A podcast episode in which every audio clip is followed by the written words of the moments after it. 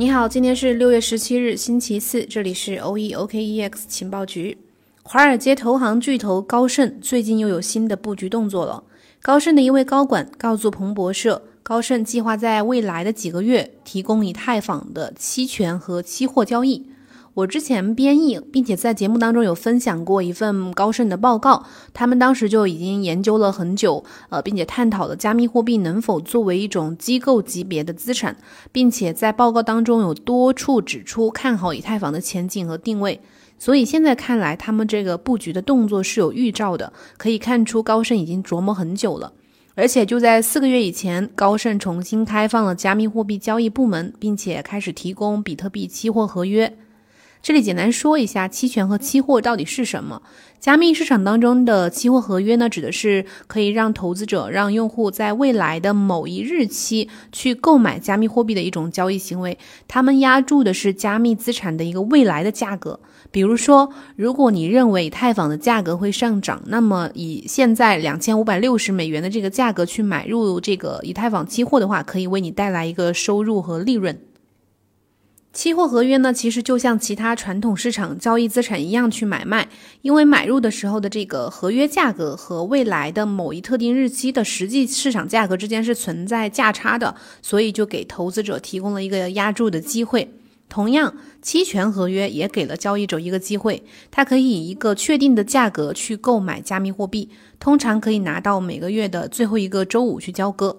但是和期货合约不同的是，期权的买方是不用承担义务的，只需要享受这个权利。那目前我们看一下以太坊期货和期权的市场现状是一个什么样的情况？根据市场分析公司 Scale 的数据，以太坊期货市场的日交易量是两百三十九亿美元，而以太坊期权市场的日交易量是六十一亿美元。另外，以太坊期货未平仓合约大概有数十亿美元的这个量级。那么高盛这次的这个举动，就是进军以太坊期权和期货，也就是整总结来说，就是衍生品市场。这个举动会有什么影响呢？我个人看来，肯定是利好以太坊的，因为大多数的华尔街金融巨头通常都是去优先的选择推出比特币衍生品这样一个工具。那么，当需要推出以太坊衍生品服务的时候呢，一定是客户需求达到了一定的量级，那么背后就代表了主流投资者们和机构们对以太坊的一个认可，尤其是高盛它本身的这个地位和它的客户群体都是数一数二的。那我们也来听听其他人是怎么说的。有一家不愿意透露姓名的大型加密基金的基金经理在接受媒体外媒的采访的时候表示，最主要的事情，这次的这个消息最关键的是在于高盛最终向对以太坊衍生品产品的需求屈服了，就是对客户的需求屈服了。高盛加入以太坊期货和期权这个游戏市场，将会为市场去增加流动性，这对当前的投资交易者来说呢，是一个好消息。另外，高盛本身的数字资产主管 Matthew McDormand，他本身也表示，对于那些没有对当前这个市场暴跌以及考虑暴跌对加密市场未来的影响所影响的这个客户来说的话，高盛这次的举动就是一个好消息，因为我们实际上已经看到，渴望交易的客户产生了很大的兴趣，因为他们发现目前的这个市场水平是一个稍微更容易接受的入市点、买入点，我们将市市场大跌看作一种清洗行动，来减少金融体系当中的一些杠杆和过剩，尤其是从散户的角度来看的话，这是一个非常有意义的清洗的行动。所以不用质疑的一个点是，这个消息高盛的这个布局计划肯定是会为以太坊市场带来更多的资金和流动性的。那最后再讲一讲高盛对比特币的一个态度转变。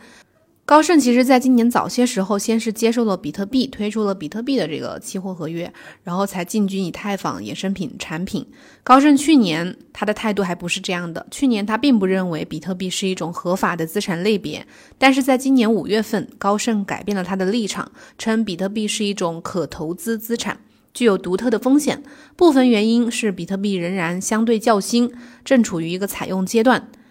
高盛银行也指出，但是客户和其他的一些人在很大程度上把它作为一种新的资产类别，这一点是值得注意的。我们很少能看到一种新的资产类别的出现在这几年。今年三月份，高盛向美国证券交易委员会，也就是 SEC 提交了一份投资产品的申请。这个产品可能可以让客户去间接的接触比特币，也就是我们提到的，他们今年的一个动作就是推出比特币这样一个衍生品的产品。这个产品呢是一种联系票据，或者说是一种与证券或者是一篮子证券挂钩的一种创收产品，可以带来收益的一种产品。比如说，可能是一种 ETF 的形式。并且它会跟踪的是 ARK 的创新 ETF，这支 ARK 的这个创新 ETF 呢，是在灰度的比特币信托基金里面有大量的投资，就是持有大量的 GBTC。但是在这个月的早些时候，高盛大宗商品主管表示，他认为比特币是数字铜而不是数字黄金，因为它同样具有波动性和相似的风险特征，因此不适合用来安全的保存我们的资产。而一些咱们狂热的比特币投资者呢，会认为比特币是数字黄金，是一种安全的长期投资。那么，比特币在你心中的定位是什么样的呢？你认为比特币，你是把它作为一种什么方式去投资、去持有的呢？最后有一个互动小问题，就是你听完这期节目之后，认为高盛推出以太坊衍生品产品会对市场产生什么样的影响？可以把你的想法和观点写在我们的评论区。你长期来看的话，是更看好以太坊的未来，还是比特币的未来？以上就是我们今天节目的大概内容。有问题或者是想要进群学习的朋友，可以找我们的情报局助理 OKSW 零幺零。明天我们同一时间再见，拜拜。